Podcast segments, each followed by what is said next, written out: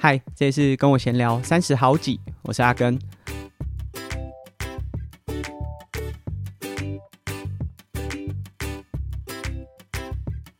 不知道大家有没有在收听报道者的 Podcast，或者是到报道者的网站去看他们所制作的一些主题报道？我认识到报道者呢，其实是从 Podcast 开始的。我收听的第一集是当时报道者的五周年。其实也算是辗转啊，借由别的节目在访谈报道者这个 podcast 制作的呃起源，或者是他们为什么会想要制作的这个过程，让我回去听了报道者这个节目。那当时五周年的时候，他们是由主持人和呃创办人、总编辑和大家分享说报道者这个媒体的诞生。那当我听完之后，就非常感动，也马上成为了这个。赞助的成员虽然是一个非常小的金额啦，但是就觉得说哇，这真的是非常不容易的一件事情。那后来呢，我当然也陆续的去收听了他们几乎是每一集的节目。那其实很多的主题对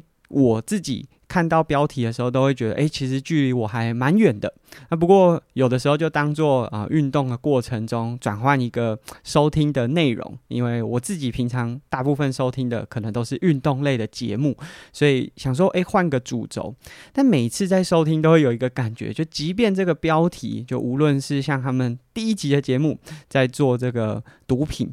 跟我感觉好像是非常远，但是在听完他们内容之后，就会觉得说，即便这种非常远的议题，其实都跟我们生活有非常大的相关联。那甚至包含有很多呃偏乡的议题，或者是呃相关的主题，在收听的过程中，都会让你重新认识，而且非常多角度，就不会只是从单一面向的去。认识他。那以目前来说，呃，报道者的 Podcast 已经有三个不同主题的支线，就包含像常态的节目，就一一直以来都有在做，大概一个小时，甚至会超过一个小时，用比较深度访谈的方式去探讨报道者他所做的一些题材。那另外呢，在今年吧，也加入了。今天来敲碗，还是用十五分钟分享比较时事性的主题，那跟目前可能当下，无论是像当时有疫情啊，或者是一些相关的主题，用十五分钟的时间带大家快速的认识。最近报道者的 Podcast 又增加了一个，尽管世界烂透了，去了解世界趋势啊，比较国际观的内容。那我为什么会喜欢报道者？虽然刚刚已经讲过了啊，不过在我现在录音的当下，最新一集的内容是在讲小琉球的呃观光议题，还有当地在地的环境啊、资源等等的。那当时这个受访的来宾就说了啊，其实也是报道者呃算是合作的作者啦，他就说赞助报道者其实是监督。政府执政团队，或者是关注社会议题，CP 值最高的方式，这个我真的非常非常的认同。就是用一个小额赞助的呃行为，你就可以驱动哇这么多。呃，记者也好，或者是他们实际走访到，无论是台湾，甚至是国外，例如说在乌克兰战争的时候，报道者居然马上在那时候疫情，台湾其实出国入境、出境都是不是那么方便的情况之下，报道者就已经有团队到了，可以说是战争的第一现场，所以对于。调查报道的这种事件真实性的探究是非常非常的深入。那我想这是以现在就是很多的媒体啊运用演算法啊，或者是简单来说，我就觉得很多的这些内容产出常常并不是想要让你更了解一个事实的全貌，反而是利用了他们想要塑造这一件事情片面局部的方式去让你看这件事情。那举例来说，像我最近有时候在滑，无论是 Instagram，现在有这种短的影音，嗯、可以说很像抖音啦，或者是 Facebook 上面也有这种呃影片。每一次他在阅读的时候，下一篇影片所呈现的啊，例如说我们有看过这种道路纠纷啊，或者是行车记录器的影片，哇，下面推播的就完全都会是相同的。那如果在当下哇，你的脑中会开始认为说哇，这个这个可能用路人之间的争执也好，或者是我整个台湾的交通怎么变成这样？但它是借由演算法的方式，不断让你片面化的看到某些资讯，导致你认为这个环境就是这样。但我觉得在观看无论是报道者的呃网站主题，或者是他们在做任何报道的时候，对于每一件事情剖析之后，它可以提供非常多元的角度，让这些所有在真实生活当中发生的事件，涵盖了就是我们常常借由文字也好，或者是这种报道忽略掉人性。那我觉得可以先跳脱就报道者在讲的主题。我自己最近在运动圈，其实也看到很多争议事件的发生，无论是登山界还是自行车啊，最近也有台湾的选手在职业队有一些转队啊，或者是相关的主题。那这些内容啊，其实都会有非常多不同的辩论。或者是大家的叙述，那其实我觉得大家的叙述都未必是错的，只是呢，当这个也许当事人也许跟你站得比较近，甚至是你的朋友的时候，你在看这件事情的角度就会不一样，或者是你为他说话的方式就会不一样。但你说的是事实，那也许是感性成分多一点的事实，但某些在批评这些人的呃，无论是媒体也好，或者是呃评论，他可能。跟这个人过去或许有些冲突，或者是说他他们彼此之间没有那么良好的关系，那他们也做出了相对应的评论，他们评论的也是事实，只是是客观成分非常非常高，就是非常非常就事论事的评论方式。所以也许大家说的都是事实，只是有些人感性成分比较高，有些人理性成分比较高。那我觉得在报道者的这些主题当中，都同时涵盖了理性的判断，或者是理性的事实，但同时也完全不抹灭人性。例如说，像我们刚才讲最新一集在做小琉球的这些内容的时候，谈到生态和岛屿资源的这些问题，非常明确而且客观的去让外界了解到，就是现况啊，包含说游客或者是当地产业业者的做法。但同时，也让外界了解到说，为什么当地的业者会选择用这些相对会比较破坏岛屿环境的一些做法。那其实对当地的业者来说，生存也是他们非常必要的一件事情。所以对我来说，就在收听报道者这些内容，或者是他的报道的过程当中，可以获得不是单纯只有批判，却忽略掉非常多人性的那些声音啊。那我想，这个人性啊，也不只是对于事件上，或者是在这个事件或者是社会观感上，也包含很多记者在制作这些调查报道当中的心情矛盾或者是冲突。那我觉得很多时候，这些记者所回馈出来的，或者是他们在报道、在记录过程当中内心的冲突和矛盾，反映了就是我们这些观众。或者是听众真实的情况，那这是我很喜欢报道者的原因。但刚刚说的，好像都是在比较社会议题，而且很全民性的，例如说小琉球的议题，或者是毒品的问题，这些好像都是诶，所有的社会民众都会比较关注的。那我一开始也都以为报道者可能做的都是这些社会议题，或者是比较广泛，就是全民。比较愿意消化，或者是比较呃可能会接触到的一些主题，例如说旅游啊、观光啊、呃山林环境啊这些，可能都是大家呃一般民众会接触到，即便你没有关注，但是当这样的报道做出来的时候，大家会比较关注的。但在二零二一年，就当时东京奥运结束，报道者发布了。一则 podcast 的内容是卢彦勋和他的哥哥卢伟儒的访谈。那时过境迁，现在大家也知道卢彦勋退休了，然后和哥哥也成立了一个呃，有点算是网球学院啦。那那是第一次报道者的 podcast 当中出现运动员和运动相关的主题。那其实当时就就我们自己是运动从业人员，或者是甚至就运动员的角度。其实每当看到有比较大众的媒体要做运动主题的时候，都有一种既期待又怕受伤害，因为我们既期待说大众可以借由这种比较大众性的媒体呢，更认识运动员，或者是在运动的环境所遇到的困境。可是我们也很担心，说会不会外界没有这么认真，或者是说这媒体没有那么认真的在做功课，导致这种片面的观点造成对立。那这个对立呢，例如说像跟我闲聊，在第二季的时候有做过啊，好像是第一季的时候有做过万恶协会。那其实当时就是呃，我们自己在实际参与这个很多过程的这个体验啊，都会发现到哇，这真的不是单一，就像外面很多乡民会说哇，这个协会就是万恶的存在。所以这个是我们很怕大众的媒体呢，如果没有做好功课，片面的这些观点，反而造成。很多的对立，那说真的，对立的塑造对于事情往前是完全没有帮助的啦。但在收听了那一集的节目，在访谈卢彦勋和格格卢维如的这个节目当中，我发现到种族比慧君他在做访谈的内容，甚至是他过去对于网球运动的关注了解，真的是超乎我们的想象。然后后面呢，其实。这个报道者也做了一系列相关的主题。那最特别的就是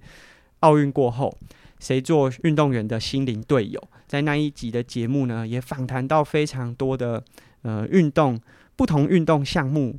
的选手。那甚至也办了一个线下的实体活动。那也因为这样子，在实体活动的现场，也跟种族比会军有聊天聊到，会觉得很高兴。就是哇，在大众媒体当中也是有非常多呃努力，或者是非常投入，想要了解运动员或者运动产业、运动竞技舞台。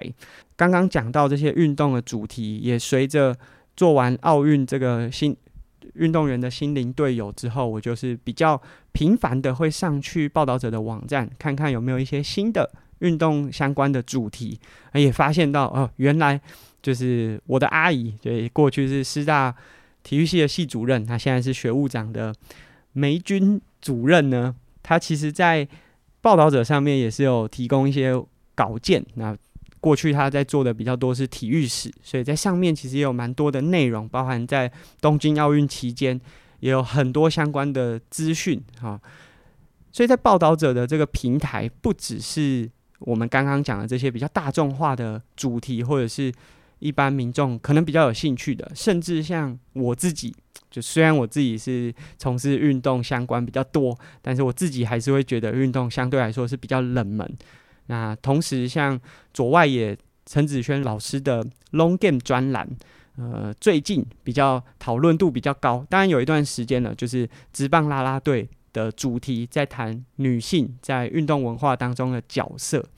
那，其实这个我也想岔题一下。这个我是从 Facebook 上面看到陈老师分享，就是他的 Long Game，其中有一个战争、疫情、奥运会、运动员的多重宇宙呢，入选了卓越新闻奖的新闻评论类。那他自己在 Facebook 上面的发文是讲说，入围就是肯定，但他想他已经获奖了。从二零一四年 UDN 的名人堂开始累积，一路写到报道者。名副其实是一场在左外野的 long game。此次入围卓越新闻奖，其实最重要的是运动书写终于得到主流新闻界的注意。从金钟到各式各样的新闻奖，运动从来没有被视为单一专业领域，实在非常可惜。希望这至少是一个好的开始。那近几年，台湾各式的运动书写平台、Podcast、YouTube 频道，其实有太多。出色的伙伴在这贫瘠的土地上辛苦耕耘着，啊，他们都值得更多的肯定和支持。那这个真的是，呃，对于我们在有做一些运动的创作，以运动为主题，无论是像 Podcast 的节目啊，或者是呃文章专栏，一定都会有这样子的感觉，就是我们常常都要被放在另外一个空间，然后去跟别人比较。那甚至像我自己会觉得。体育班的学生也是一样，我们常常被独立出来上课，可是，在比拼的时候，又需要跟别人一起竞争和考试。那这样子的状况，其实是某种程度的去限制我们被看见的机会啦。那讲了这么多，就我对于报道者的喜欢呐、啊，或者是我们在他们做的这些主题延伸的这些了解，那到底报道者关我什么事？我今天为什么会花这么多篇幅来讲？啊，大概是在两个月前，呃，我回台北的家的时候呢，就在跟妈妈聊天，她突然很开心的跟我分享说：“哎，我今天去报道者开会啊，那他们。”就有说他们知道我是谁，就是知道许元根这个名字是谁，就是说啊，我我我是他们的听众啊，然后有有去参加他们运动员的心灵队友这个线下的活动，那我就想说，嗯，怎么突然讲这个？他就说他成为了报道者的顾问，我就说你你能顾什么问？你能提供什么资源？原来是报道者要开始做儿童少年的。主题就是希望利用一些呃文字或者是呈现方式的转换呢，让报道者当中的这些主题可以转换成儿童少年能够阅读、能够去理解的一些主题。那刚刚有讲，就我自己认识到报道者这个主题是他们五周年，然后在 Podcast 上面去呈现出来。那其实，在上个礼拜就是十月二十号的时候，少年报道者呢，可以说是他们七周年所诞生出来一个全新的主题，或者是说作品。就这个少年报道者的登场呢，其实就是为了儿少去打造的，然后希望可以和这些儿童和青少年一起去了解社会议题也好，或者是更具有国际观。那我自己上到这个网站，因为在这个时间点，大家如果上呃网站上面去看。内容都已经非常的完整。那上面的题材除了有国内的专题，也有国际的专题。那例如说国内的专题，也许要像疫情，台湾的疫情的，无论是走向啊，或者是呃开始有儿童可以打疫苗相关的主题，它可以像这样子包装起来，然后成为一个专题的形态，然后让小朋友进去里面了解内容。那当然，我觉得除了小朋友了解内容，其实更重要的是，他可以和父母一起共读。那其实很多主题的产生，或者是它里面的这些专题，并不会说它原本对象是儿童少年，就变得幼稚，或者是呃大人不适合。其实很多主题，甚至是大人可能在伴读的过程中，也可以更加了解。那除了国内的，也有国际的。那无论是乌克兰战争啊，或者是近期像英国女皇这些相关的事件，其实也都可以在国际专题当中去找到。那另外有一些新闻上面的时事，他们也会在平台上面去产生出来。那我自己阅读的感受就是，它加入了很多视觉化。那例如说，最近搭配就是，其实近期无论是台大校长的选举，或者是台大，呃，也不一定是台大啦，就。台湾在因为最近有选举的选举的关系的论文门，所以大家也开始对高等教育有很多的讨论，所以他们也做了像孩子大提问：台大生是最棒的吗？上大学会让人生变得更好吗？像这样子的主题，诶，听起来，呃，对学生，无论是因为像以少年报道者的受众对象，可能是十到十五岁，虽然还没有到高中，真的要面临上大学，但是。在他们学习成长的过程当中，一定也会一直听到大学，无论是这个名词，或者是上大学之后的一些想象。所以他们也访谈了很多的小朋友，他们对大学的想象，甚至包含了对于台大生这个名词的想象。那他们利用了像翻翻面的图卡，就是很图像化的方式呢，让小朋友会可以从网站上面觉得更有趣。那这个是。就是增加网站和呃阅读者的互动性嘛。那另外在文字上面，他们也试着让小朋友更容易理解。那我觉得比较特别的，就像他们有做了日元变小的危机，诶，简单来说就是通膨啦。那以通膨，台湾人常常就会说，呃，钞票变薄了啊，钱缩小了。但是要怎么样小让小朋友理解？那或者是说这个。这通膨过后，对于经济或者是对于呃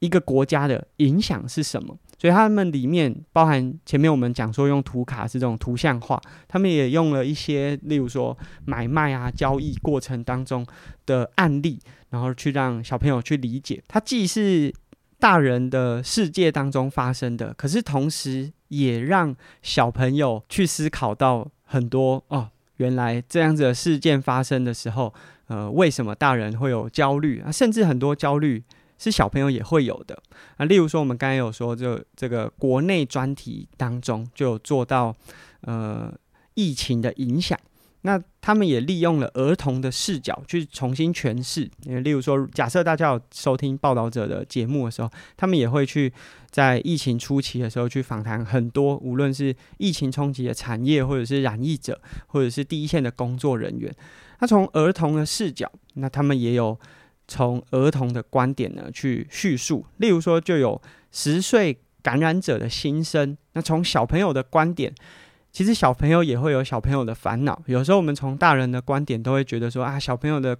烦恼怎么会算烦恼？但在他的那个年龄层，他的可以说宇宙观吧，也许那就是非常重要的事情，对他就有非常大的影响。所以他们利用儿童的视角呢，再去重新诠释对于单一议题或者事件发生的那个角度和呃所造成的。无论是心理上，或者是他们实际生活当中的影响，又或者是说他们有做了乌克兰和俄罗斯的战争过程当中，小朋友想了解的事情。那我觉得有些小朋友想了解的事情也是蛮有趣的。例如说，就是在打仗的过程中，那呃可能有难民，难民会逃出来，那动物怎么办？那像这样子的主题呢？报道者都用了很有趣的方式去包装它，可是同时也可以让小朋友去了解战争背后所衍生出来很多的问题。那同时这些问题也都会有更多的延伸主题可以去探讨。所以我觉得像这样子的内容，报道者用了非常多元的方式啊，无论是借由更图像化啊文字的改变、调性的改变，或者是增加很多儿童的视角，去帮助儿童可以更了解。那甚至里面有一些用漫画呈现。还有游戏，那我觉得蛮有趣的，就是像他有做这个呃台湾医护人员的一些困境的时候，他用了小游戏的方式，让学生或者是小朋友可以用游戏的过程中去感受到那种工作焦头烂额的状态。刚刚我们也说，就是在报道者的这个儿少报道者登场之后，呃，我妈在这过程当中成为了顾问。那顾问到底在做什么？呃，这个是我很好奇的，所以我也询问他了。那以我妈妈自己本身在台湾阅读文化基金会从事非常多儿童阅读教育，甚至是数位阅读，所以他也提供很多不同的观点。那或者是说，像我们刚才讲说，他们在做呃学生对于台大生的这些想法有一些访谈。那过去也毕竟。始终会有一些地缘关系嘛，就毕竟报道者的这个办公室公司就是在台北，如果要访谈台北的学生，会是比较容易的。但如果单纯都只有访谈台北新北就北部的学生的话，那也许观点上面也会有一些偏颇。包含台大也是一间位于台北的学校，所以在这个过程中。啊、我妈说，哎，她也协助了，不只是首都双北的这些学生，看能不能有更多元不同的声音，可以加入到每一次的主题当中。那其实最有趣的是，我妈说她成为顾问，哎，偶尔会领顾问费。先不管他领的顾问费是多少，我都跟我妈说，你那个顾问费里面一定有一些些是我出的，毕竟我是可是有小额赞助。那这是今天和大家分享说，就是在。报道者是我很喜欢的一个媒体，他们少年报道者登场了，就是针对儿童少年所打造的新闻品牌。那希望借由这样子的方式呢，让儿童少年可以更了解一些社会议题，甚至是国际事务。那也许小朋友跟我们想象的不一样，就是他们关心的点和议题是不同的，但他们也有知的权利。就是我们其实呃，大人常常都会觉得小朋友对于事情。啊，不需要了解这么多，或者是对于他们的烦恼，好像不不算真的烦恼。但其实小朋友在我们就是互动的过程当中，他对于事件或者是很多的议题，也都会有感。我举个例子，就今天这个讲到这个，是因为我妈妈，我妈以前我很小，应该国小一二年级，是大家觉得说啊，那小朋友怎么可能听得懂很多大人在讨论的事情？但其实我妈当时也都有的时候会和呃可能同事也好，或者是呃工作的伙伴在讨论一些主题啊，甚至是学校里面也会有一些斗争。其实我到现在。都还是非常印象深刻，所以真的不用把小朋友想得太幼体化。虽然小朋友好像个子小小的，然后讲话可爱可爱的，但其实他们在对于事件的解读或者是了解上面，并不是我们想象的这么没有辨别能力。那也借由这样子的方式，可以让儿童少年更快、更早的对于。事件产生出更多不同的观点，然后去了解它，甚至参与讨论。比较特别的就是为什么我们今天会做这一集呢？其实是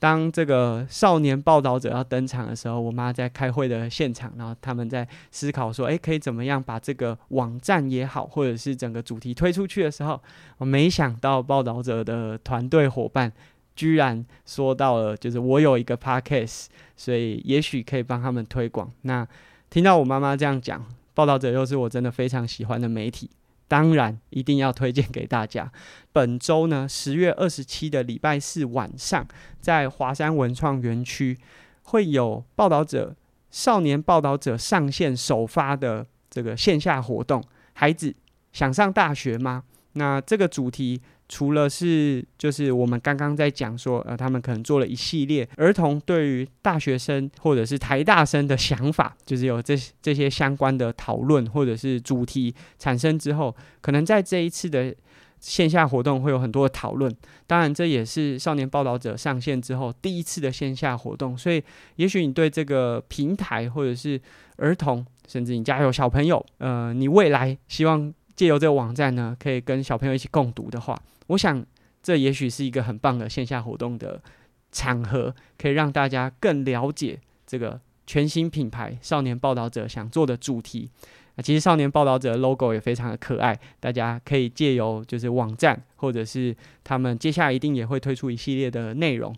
更加的去了解。在报道者的网站，其实它也是可以投稿的。就是如果你是有一些主题、有一些想法，在报道者都可以借由投稿的方式呢，去表达自己的意见或想法。有了少年报道者之后呢，也不会只是单向的灌输很多想法给小朋友，他们也有投稿给报道仔，也就是少年报道者的这个吉祥物，有点像是角色吧。就是如果十到十五岁的小朋友、学生看完了一些主题，甚至自己有一些想法或观点的话，也可以写下文章投稿给少年报道者。这是报道者旗下一个算全新针对儿童少年的品牌。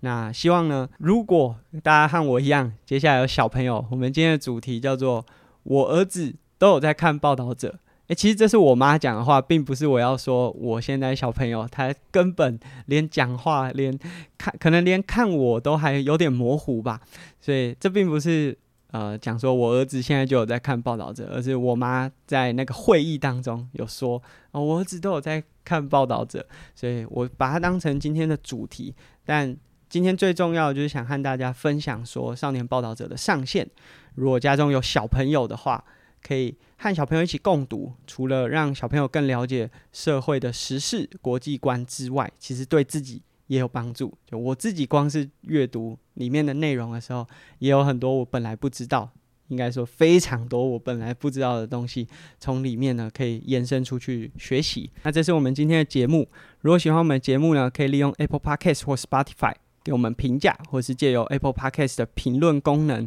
提供我们对于节目的意见和想法。我们在泽泽平台上面的订阅赞助方案也持续进行中。我们下一集呢会有一个访谈的主题，那我们就下集节目见喽，拜拜。